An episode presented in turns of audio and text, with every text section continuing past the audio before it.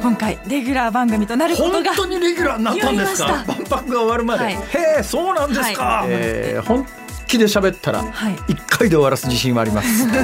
辛坊治郎の万博ラジオ。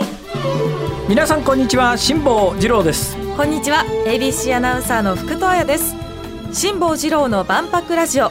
この番組は万博をこよなく愛する辛坊治郎が2025年の大阪・関西万博についてさまざまなゲストとともに詳しく熱く掘り下げる万博ポータル番組です。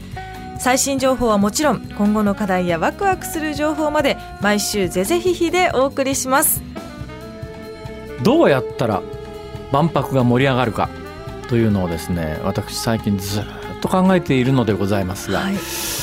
これは絶対受けるだろうなと思うのがあるんですよ。ぜひ教えてください。あのまあ、今回命がテーマですよね、はで遺伝子工学であるとか iPS 細胞であるとかそういうのが一つ大きなテーマになってますよね、だったらもうあれしかないじゃないですか。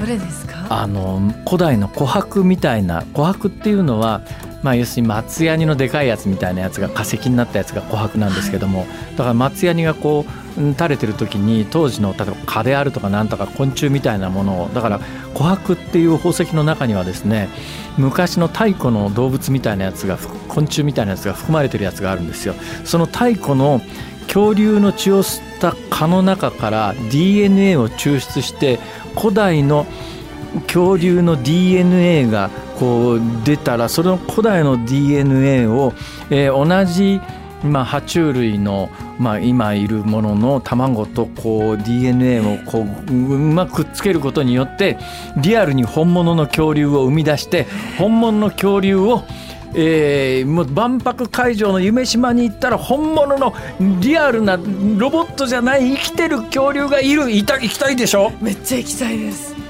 それだえこれできますかね？まあできるかできないか科学者の皆さんに頑張っていただいて、えそれワクワクします、俺アイデア出すのが仕事だから。どうですかこれ？リアルに本物の恐竜がいたら。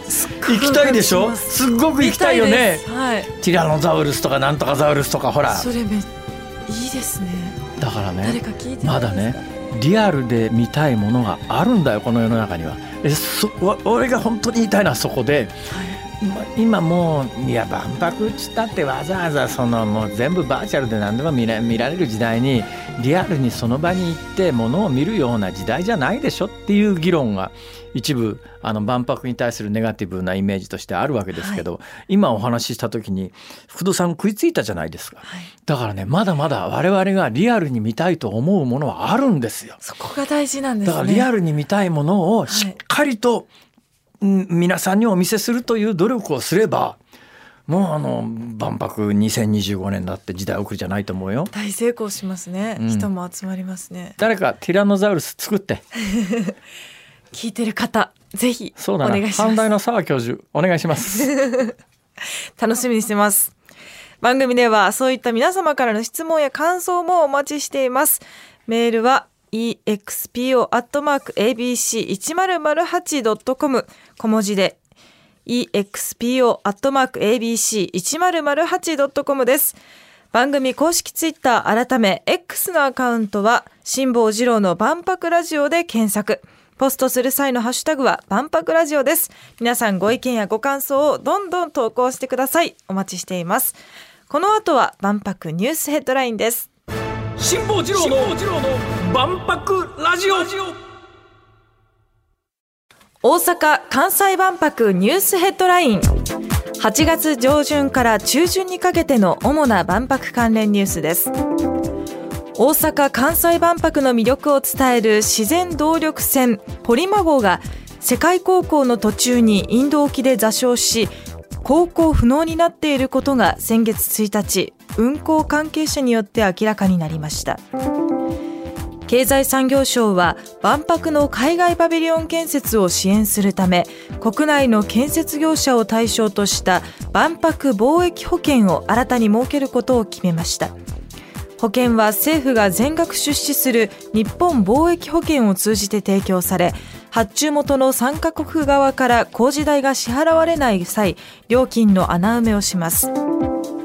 岸田総理大臣は先月4日官邸で西村経済産業大臣や岡田万博担当大臣斉藤国土交通大臣らと万博の準備状況について協議し海外3カ国と国内建設業者をつなぐきめ細かい調整や環境整備を進めるよう指示しました。万博テーマ事業プロデューサーの一人で放送作家の小山君堂さんが手掛けるテーマ館の建設業者が決まりました。これで万博の目玉の一つとなっている8人のプロデューサーのパビリオン建設すべてで入札が成立しました。座礁しちゃいましたか。なんかもうちょっとパッとしたニュースないのかな えー、でどういう船が座礁しちゃったのかというとですね、はい、結構でかい船だねこれ。今写真が私の手元にありますけれども全長37メートル。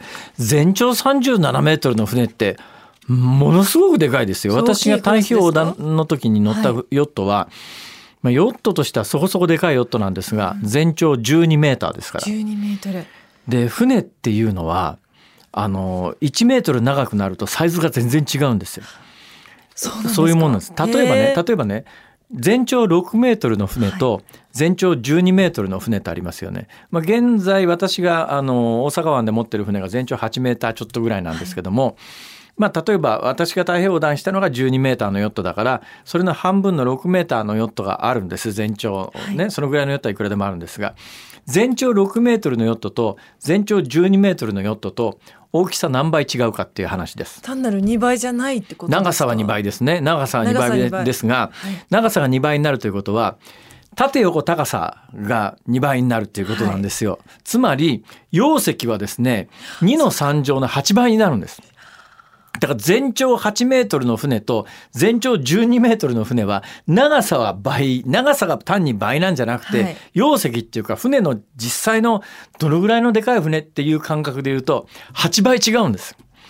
そうすると今回座礁したあのポリポリマ号っていう自然動力船。自然動力船ってどんな船かっていうとこれまああの全面に表面に太陽光パネルがあ。の貼り付けてあってで太陽光だけじゃなくてですね風力も使えると。それから水素。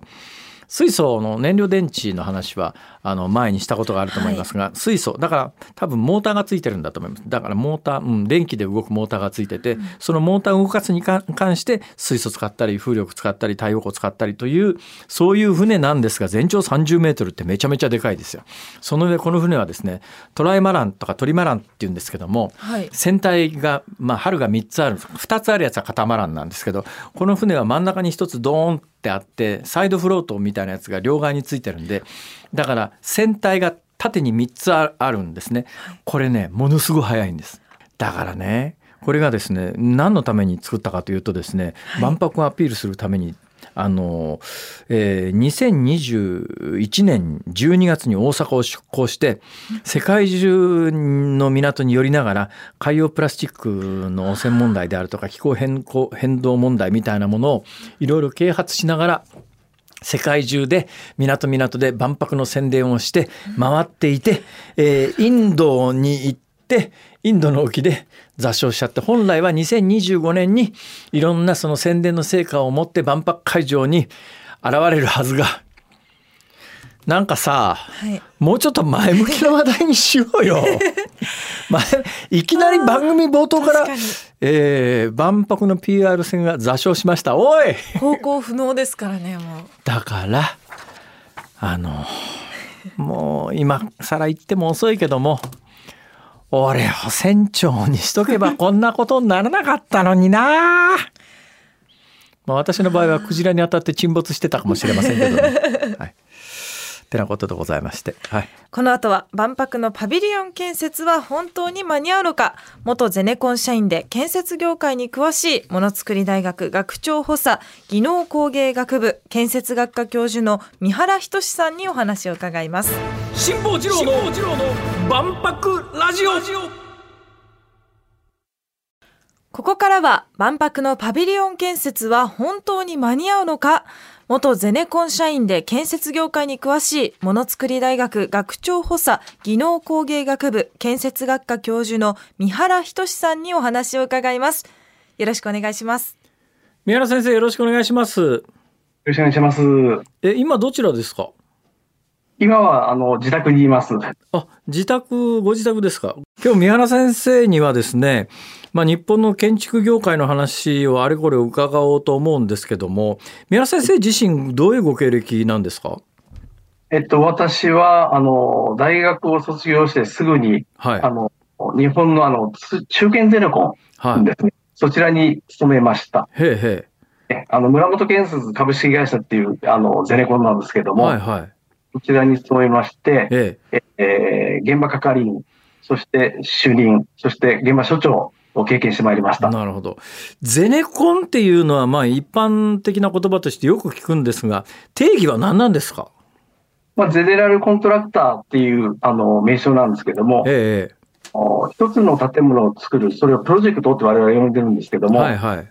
プロジェクトを作るために、えーいろいろな専門工事業者さん、これサブコンっていうふうに呼んでます。はいはい。サブコンさんを束ねる役目をしてるんですね、ゼネコンは。はあ。ってものを作っていく。それが一つのワンプロジェクトというふうに我々は、はい、考えてます。ゼネコンっていう、まあ、存在っていうのは日本独特のものなんですか？それとも世界にあるんですか？あこれは日本独特ですね。あの、ゼネラルコントラクターが、えー仕事を受けて、ええサブコンに仕事を流して一つの建物を作っていくはというのは、これやはり日本独特です。あはあ外国はどういうシステムなんですか？逆に。